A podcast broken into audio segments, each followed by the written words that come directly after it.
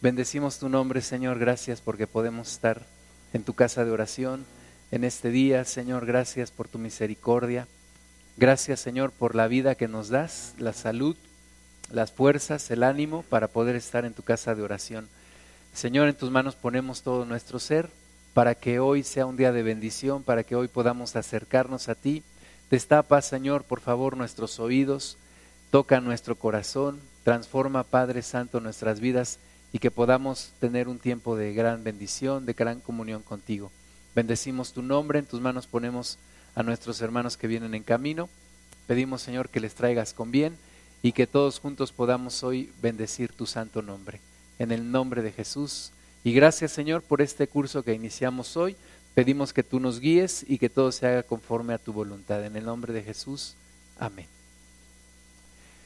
Bueno, vamos a ver un video. Chris, si me ayudas, Salmita, si me ayudas con las cortinas, Chris, con las de este lado, Gama con las de este. Vamos a ver un video primero y después vamos a ver, vamos a continuar. No me, me quitas el volumen.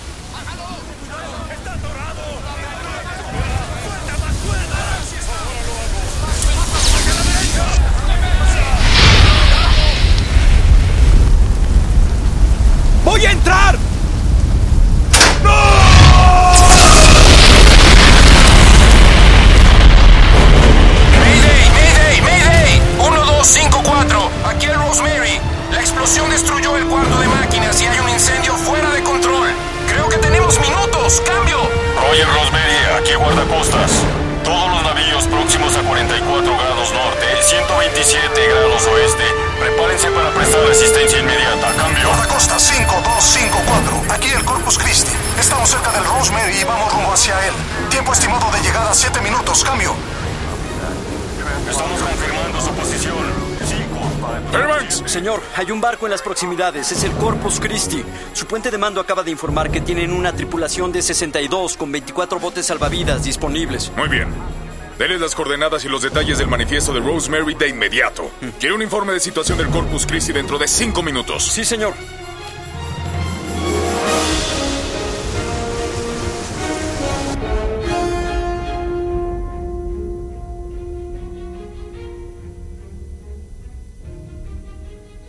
Marinero Macmillan. Vaya noche para tu primer turno de guardia. ¿Quién es usted? Decisiones, Jack. Ahora estás a punto de entrar en el Valle de la Decisión. Lo siento mucho, no tengo... Solo dime una cosa. ¿Qué es más importante? ¿Las instalaciones de un barco o todo su propósito? Yo pienso que el propósito de este barco es muy claro, señor. Exacto. Nuestro propósito debería ser claro. Jack, nos dirigimos a un territorio peligroso. Eso es innegable. Sin embargo, esta embarcación es un lugar seguro y cómodo. Y ahí está tu decisión. ¿Irás? ¿O también te conformarás con el simple prospecto de ir? Señor, tengo que ir a servir a la fiesta. Está por iniciar. Jack, la fiesta casi ha terminado.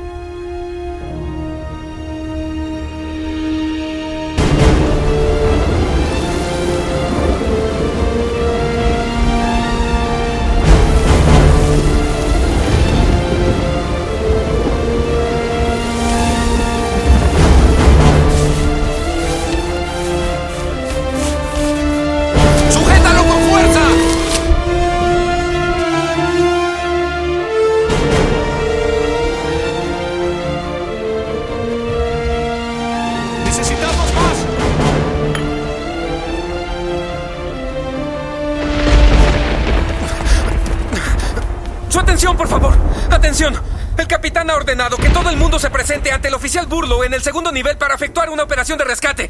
El oficial Burlow ya preparó los salvavidas y estamos listos para partir. Síganme todos. ¿Una operación de rescate? Stanley, este hombre está mojando el suelo. Mi estimado oficial Brock, déjeme asegurarle una cosa. No habrá ninguna operación de rescate. pero, señor... Piense. ¿Sabe usted quiénes navegan con esta clase de tiempo? Aquellos que quieren pasar inadvertidos, de modo que si algún grupo de contrabandistas está huyendo de la justicia, yo seré el último en arriesgar mi vida y mi salud para salvarlos, que se vayan al diablo. Pero, pero, señor, después de todo, este barco... Sé perfectamente bien el propósito de este navío. ¿Quiere que nos asesinen a todos? No, no, señor. El único propósito de viajar en un barco como este es que pueda protegerte del exterior. ¿No le queda claro, oficial Brock? Bueno, tal vez. Pero tal vez no, señor. Lo siento, señor.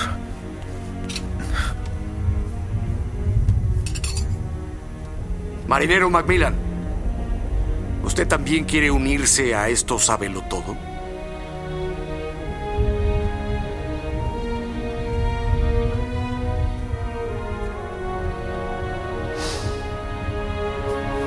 Es gente de muy poca clase.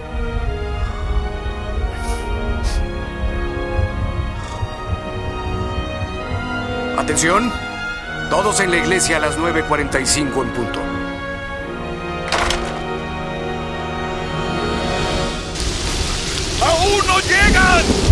¡Deja el extremo colgando! ¡Tiene que llegar hasta abajo! ¿Así?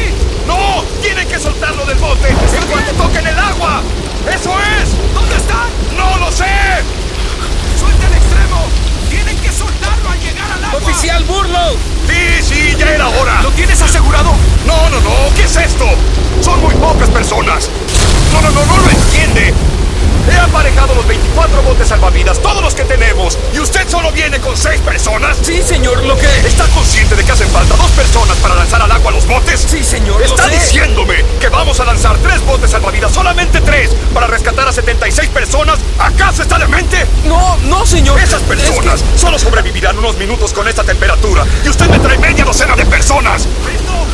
Bro, ¿qué está pasando allá arriba? Nunca hay que aproximarse desde estribor. La nueva balsa salvavidas está diseñada para subirlos por la popa. ¿Quieres estar encubierta con olas de cuatro metros subiendo gente por la popa? No llegarás a ellos. Créeme, estudié todo esto durante tres semanas con Burlow. Memoricé todo el manual. Más vale que te pongas al día. ¿Alguna vez has estado en el bote salvavidas? ¿No te alegra no estar afuera con este tiempo? Es hora de ir a la iglesia.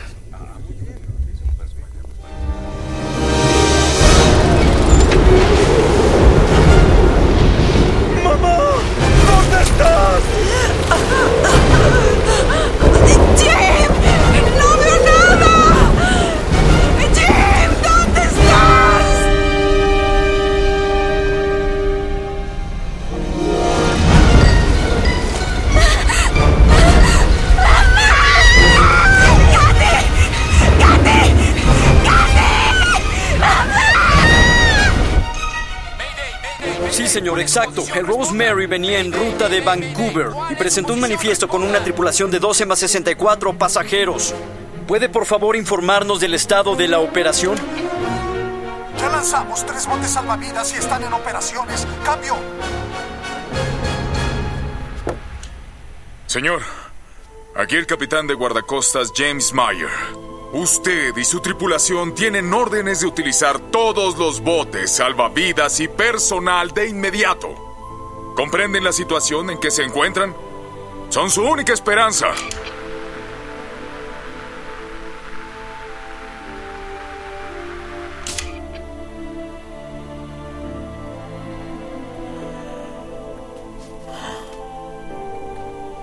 Tienen un barco de primer nivel, 64 tripulantes, 24 botes de rescate y solo echan 3.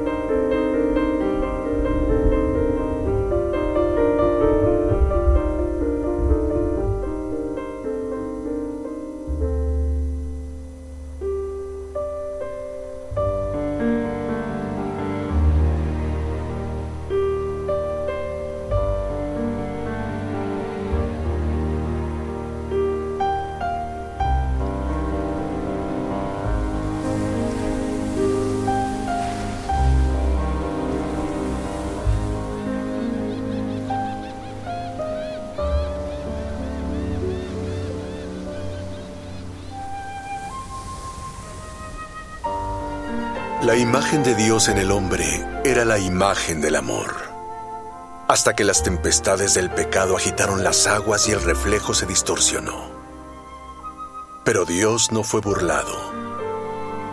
Invirtió todo lo que tenía en favor de todas las personas que han vivido en este mundo. A través de los siglos, muchos hombres y mujeres apasionados han vivido y han muerto para predicar a Cristo y su salvación a toda tribu y nación. El amor de Dios en el alma del hombre es un motivo cien veces mejor y más noble que ninguna otra razón que jamás lo haya impulsado.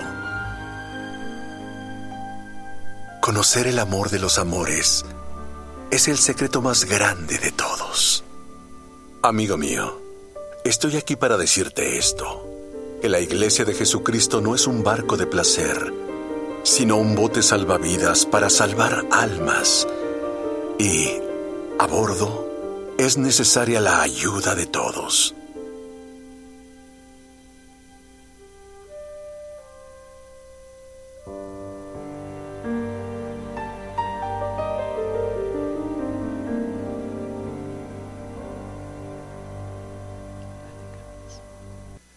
Bueno, es el principio del curso de hoy. Vamos a, a, ir a nuestra Biblia en segunda carta a los Corintios.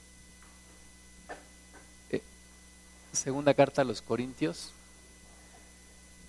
capítulo 5, versículo 20.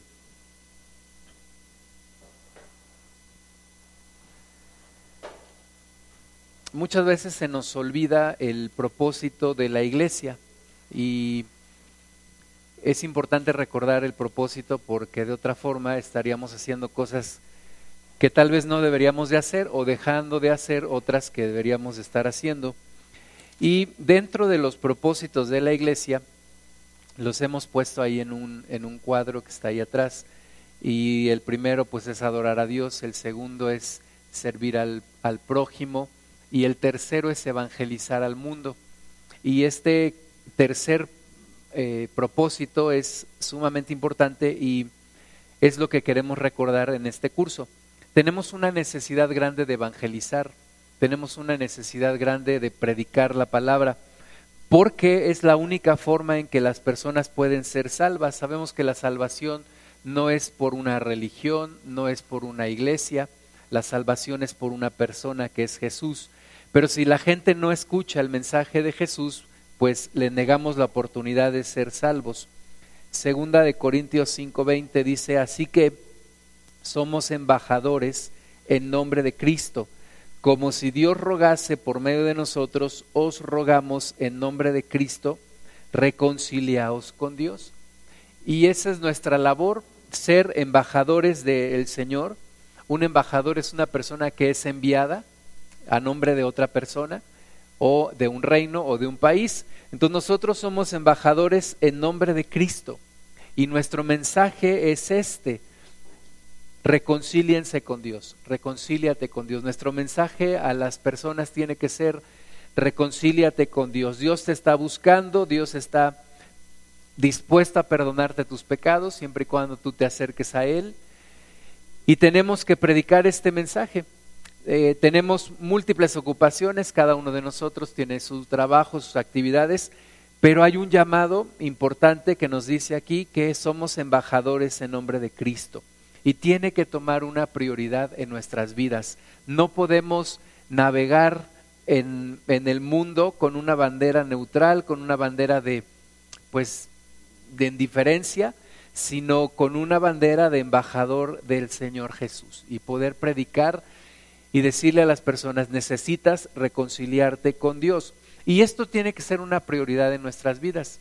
Tiene que ser algo que hacemos con decisión, que le dedicamos tiempo, que le dedicamos esfuerzo, recursos, que le dedicamos de, nuestra, eh, de nuestros talentos para poderlo hacer. Si finalmente decimos, bueno, ahí le predicaré a alguien cuando pueda, cuando se dé la oportunidad, no va a funcionar. Tenemos que ser intencionales en esto, tenemos que ser dirigidos en esto y tomarlo como una prioridad. yo les quiero invitar a que durante estas semanas que vamos a estar viendo este curso, pienses en algunas personas a las cuales les vas a compartir la palabra, que pienses en algunas personas a quienes les vas a hablar, que ores por ellas y al final del, del curso vamos a hacer una reunión especial para que podamos invitar gente nueva y que puedan conocer la palabra de Dios. Creemos en la eternidad, creemos que en la eternidad solo hay dos caminos, el cielo o el infierno. No hay, no hay un, tercer, una tercera opción, no hay purgatorio, cielo o infierno. La vida no se acaba cuando una persona muere, simplemente pasa a otro estado y ese estado es o de salvación eterna o de castigo eterno. Y si pensamos que solamente tenemos la oportunidad de la vida para poder predicar el Evangelio, lo tenemos que aprovechar.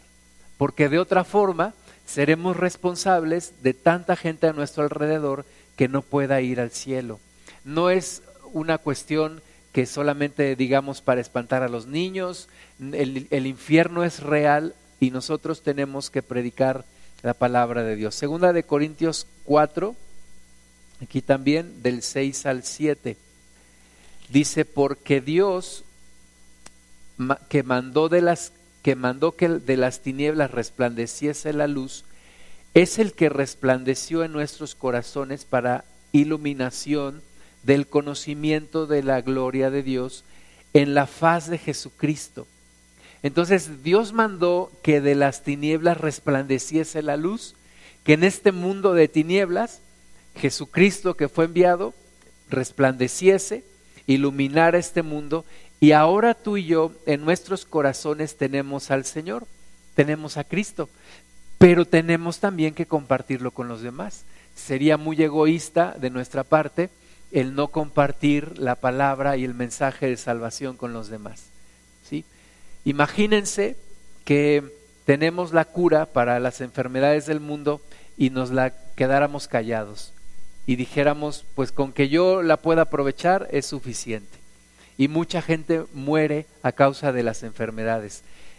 Pero esto si lo llevamos a un nivel más trascendente, si yo tengo la respuesta para la salvación, si yo sé cómo una persona puede ir al cielo, si yo sé cómo una persona puede ser salva de la ira de Dios y me quedo callado, soy responsable de tanta gente, de que tanta gente no pueda tener el perdón de Dios. Versículo 7 dice, pero tenemos este tesoro en vasos de barro para que la excelencia del poder sea de Dios y no de nosotros.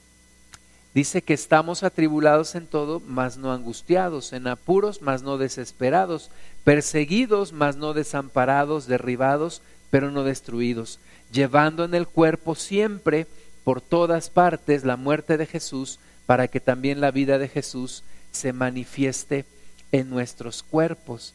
Entonces, tú y yo ya no andamos solos, tú y yo ya no andamos en la desesperanza, tú y yo conocemos una respuesta, sabemos de la salvación, tenemos a Jesús en nuestras vidas, necesitamos predicarlo a otros y aunque ciertamente tenemos problemas, dice Pablo, estamos atribulados pero no angustiados, en apuros pero no desesperados.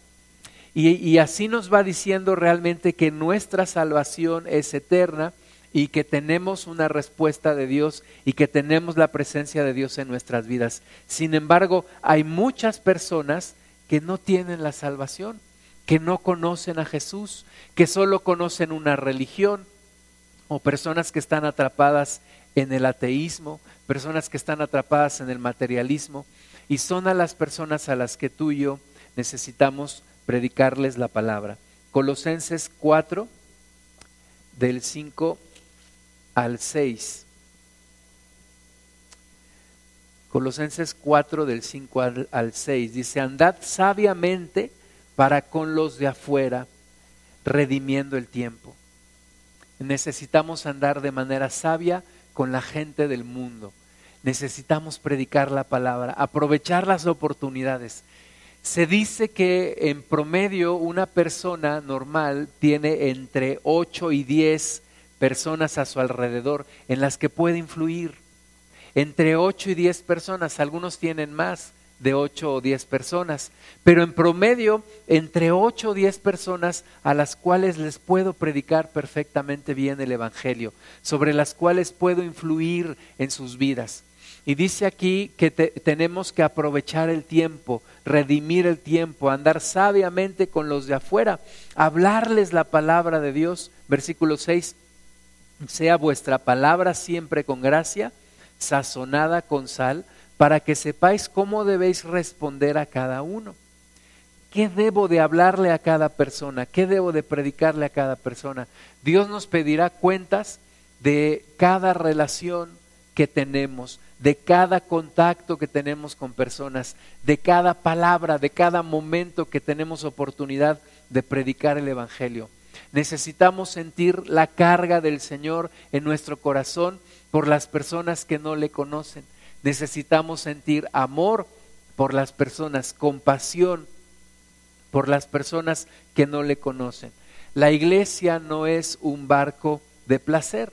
La iglesia, como decía el video, es un bote de salvación. Necesitamos lanzarnos al mundo, predicar el Evangelio con intención que sea algo importante en nuestras vidas, que le demos prioridad a nuestra a, nuestra misión de ser embajadores de nuestro Señor Jesucristo.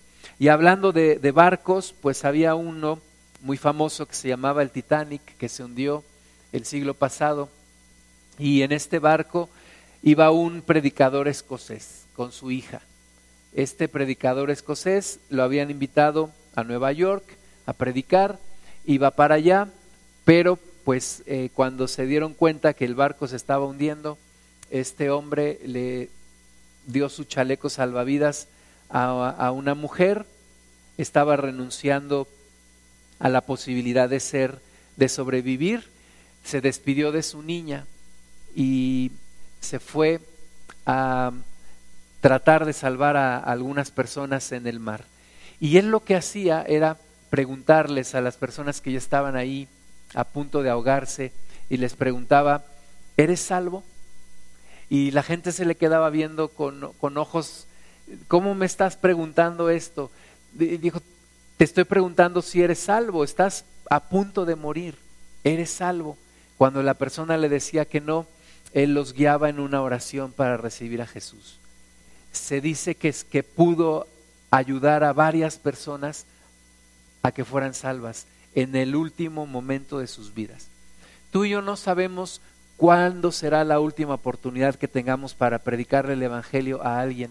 No sabemos ni cuándo nos llamará el Señor a nosotros, ni cuándo llamará el Señor a las demás personas. Y tenemos que aprovechar el tiempo. Por eso Colosenses nos dice aquí en el capítulo 4, versículo 5, que andemos sabiamente, redimiendo el tiempo, que siempre nuestra palabra esté sazonada con gracia, con la salvación que siempre prediquemos la palabra de Dios. En el mundo hay muchas personas que predican, que hablan de muchas cosas, pero solamente un embajador de Cristo puede hablar de la salvación de Jesús.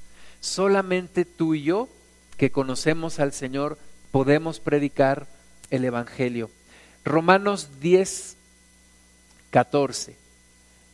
Algo que la iglesia ha dejado de hacer es predicar el Evangelio hemos dejado de predicar la palabra, lo hemos delegado a, decimos, bueno, pues que prediquen los evangelistas o alguien más que no tenga nada que hacer, pero yo tengo muchas cosas que hacer. Y la verdad es que hay personas a las que solamente tú puedes llegar. Tal vez no van a escuchar nunca a un evangelista, tal vez nunca van a escuchar a un pastor, a un maestro de la Biblia pero para eso estás tú, para predicarles la palabra. Romanos 10, 14 dice, ¿cómo pues invocarán a aquel en el cual no han creído? ¿Verdad? Es ilógico que una persona invoque a alguien en quien no ha creído, es ilógico que una persona invoque a un Dios en el cual no ha creído. Pero luego dice, ¿cómo creerán en aquel de quien no han oído? Es, es ilógico, entonces para poder invocar a Dios necesitan creer y para poder creer necesitan haber escuchado. Y dice, ¿y cómo oirán sin haber quien les predique. Entonces, si no les predican, no oirán y no creerán y no invocarán a Dios y no tendrán salvación. Y dice, ¿y cómo predicarán si no fueren enviados? Entonces es una cadena. Necesitamos ser enviados, predicar el Evangelio, que la gente escuche, que la persona crea y que pueda invocar a Dios y que pueda tener salvación. Todo empieza con el ser enviados y el día de hoy Dios nos vuelve a enviar, Dios nos vuelve a recordar, es importante que prediques el Evangelio. No te puedes quedar callado. Dios nos está enviando de nuevo a predicar la palabra a donde quiera que estemos, a donde quiera que vayamos, en nuestra casa, con nuestros vecinos, en nuestro trabajo, en la escuela, con los familiares. Tenemos que predicar el Evangelio. Y entonces oirán, creerán e invocarán y serán salvos. Porque dice el versículo 13, porque todo aquel que invocar el nombre del Señor será salvo. Entonces no le quites la oportunidad a una persona de tener salvación.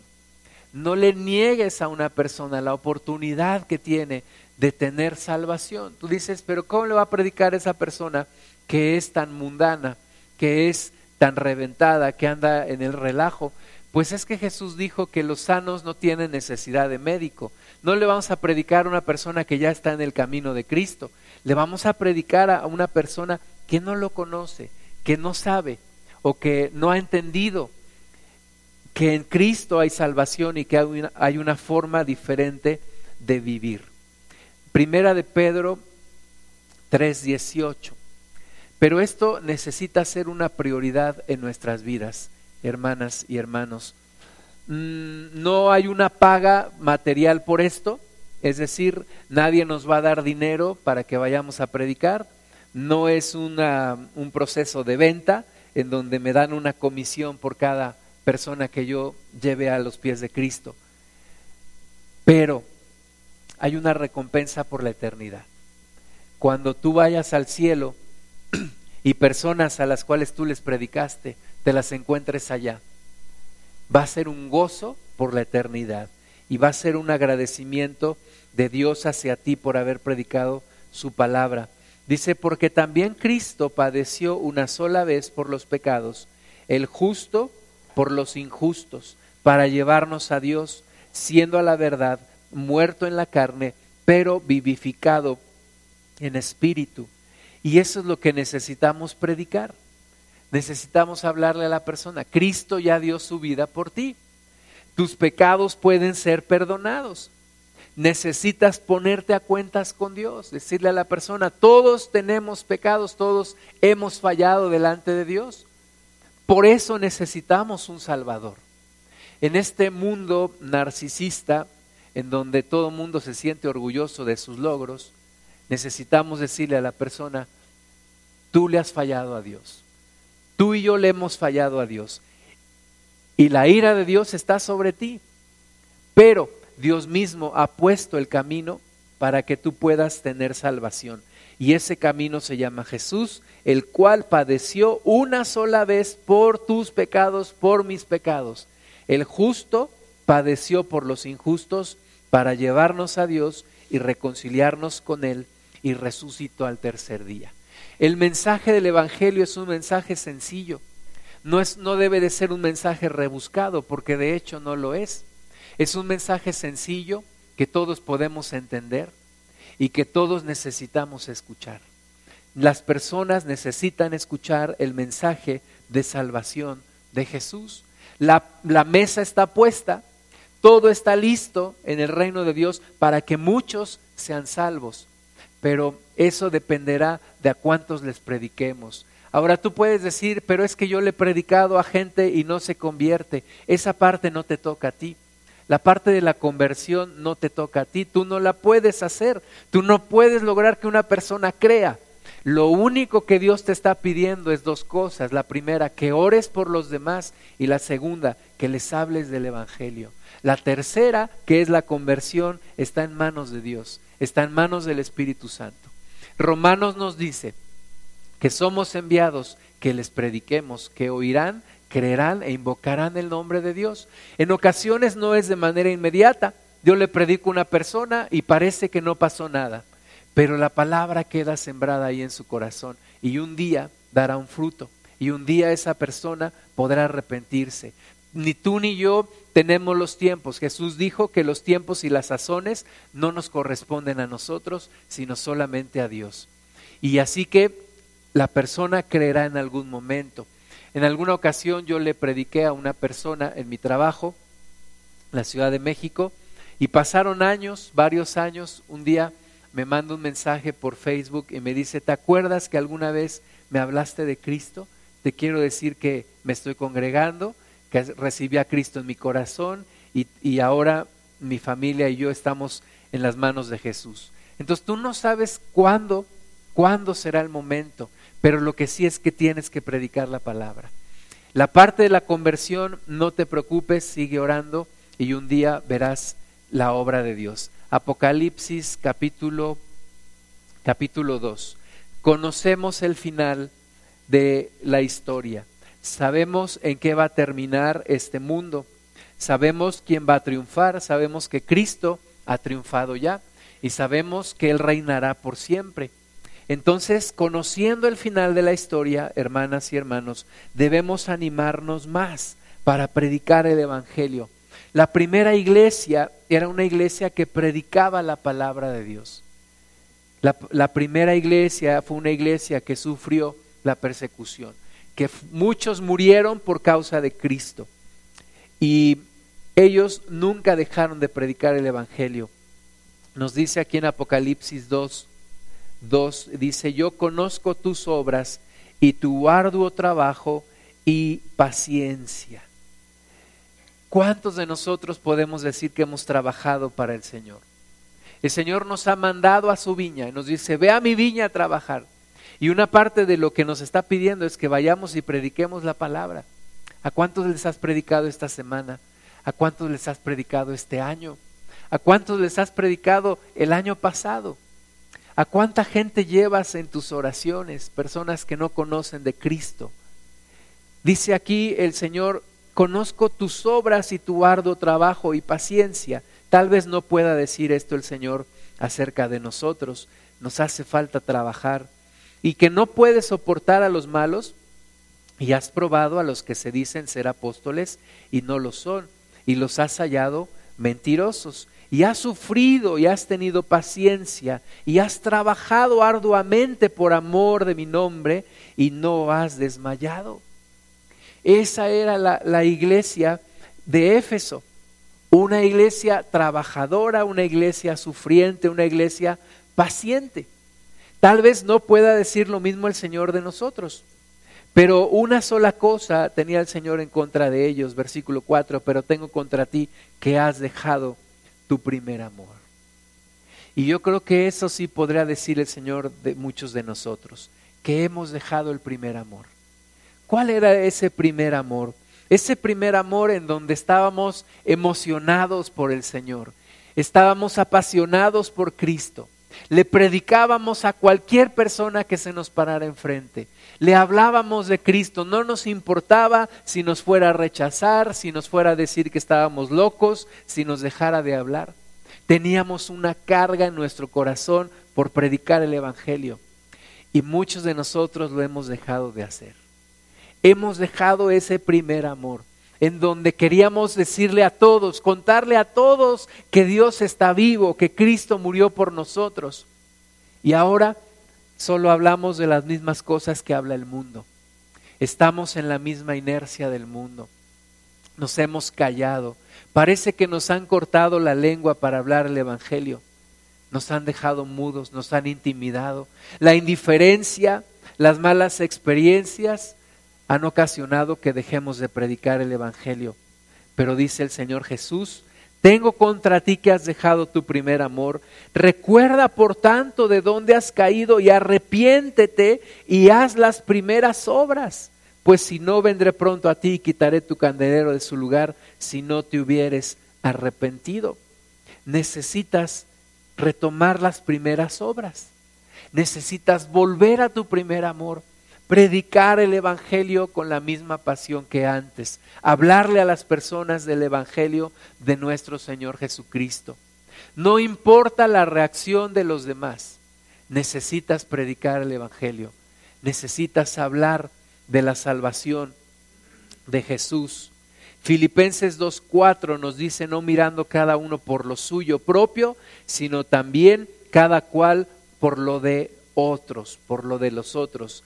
Entonces no veas solamente por lo tuyo, predica el Evangelio, habla la palabra, habla el Evangelio, no te quedes callado, predica a tiempo y fuera de tiempo, habla la palabra de Dios, a cuánta persona puedas hacerlo. Regala folletos, manda citas bíblicas, publica el mensaje de salvación en donde quiera que puedas hacerlo.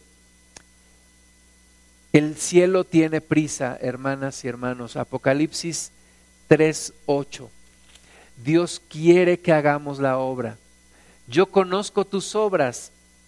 Y aquí he puesto delante de ti una puerta abierta, la cual nadie puede cerrar, porque aunque tienes poca fuerza, has guardado mi palabra y no has negado mi nombre. Necesitas predicar el Evangelio y aunque tengas poca fuerza, Dios te va a dar fuerzas. Dios va a mantener la puerta abierta para que puedas predicar el Evangelio. Necesitas acercarte al Señor y que el fuego de Dios consuma tanto tu corazón que no puedas quedarte callado, que prediques la palabra, que hables a tiempo y fuera de tiempo. Apocalipsis 3, 16 y 17 le habla a la iglesia de la Odisea. Pero por cuanto eres tibio y no frío ni caliente, te vomitaré de mi boca. ¿Cuántas personas dicen que son cristianas y viven en la tibieza espiritual? Se enfriaron, quedaron en medio, quedaron a la mitad, ya no predican el, el Evangelio, ya no sienten la palabra de Dios como propia, no predican la palabra de Dios. Y una persona en la tibieza tiene serios problemas con el Señor. Dios dice, quiero que seas frío o quiero que seas caliente, pero nunca tibio, nunca tibio. Dice también el versículo 17, porque tú dices, soy, yo soy rico y me he enriquecido y de ninguna cosa tengo necesidad y no sabes que tú eres un desventurado, miserable, pobre, ciego y desnudo. Este mensaje se lo da a la iglesia de la Odisea. Y la iglesia de la Odisea vive una condición como la iglesia contemporánea, como la iglesia de hoy. Nos hemos enfriado, hemos abandonado el mensaje del Evangelio, nos hemos apartado del Señor y hemos dejado de predicar la palabra. Necesitamos retomarlo, necesitamos pedir al Señor esa carga, esa motivación, esa pasión por Él y por los demás. Y salir y predicar el Evangelio. Salir y hablar la palabra a toda persona a la cual tenemos oportunidad de hacerlo. No perder oportunidad, no dejar de hacerlo, no quedarnos callados, no dejar de orar. Somos las manos de Dios, somos los pies del Señor somos la boca del Señor en esta tierra. Si nosotros no predicamos, los ángeles no lo harán. Si nosotros no predicamos, Dios no lo hará. Si nosotros no predicamos, le cerramos la oportunidad al mundo de tener salvación.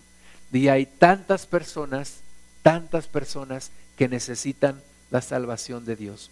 Vamos a ponernos de pie y vamos a hacer un pacto con nuestro Señor para poder predicar su palabra, para poder hablar a tiempo y fuera de tiempo. Cierra tus ojos, levanta tus manos.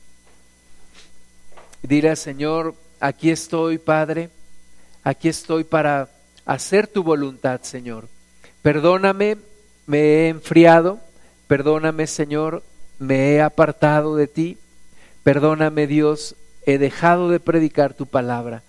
Perdóname, Señor, he perdido oportunidades para predicar tu palabra. Padre, yo solamente puedo hablar pero tú puedes tocar los corazones, tú puedes transformar los corazones, Señor. Solamente tú puedes tocar los corazones de mis hermanas y de mis hermanos y hacerles ver, Señor, la necesidad tan grande de predicar el Evangelio, hacerles sentir la necesidad de mucha gente en el mundo que no tiene salvación y de muchos que el día de hoy se están perdiendo en una eternidad sin Jesús. Señor, te pedimos que avives a tu iglesia, te pedimos que toque los corazones, Señor, que nos acerques más a ti y que podamos hablar tu palabra, no perder la oportunidad de hacerlo.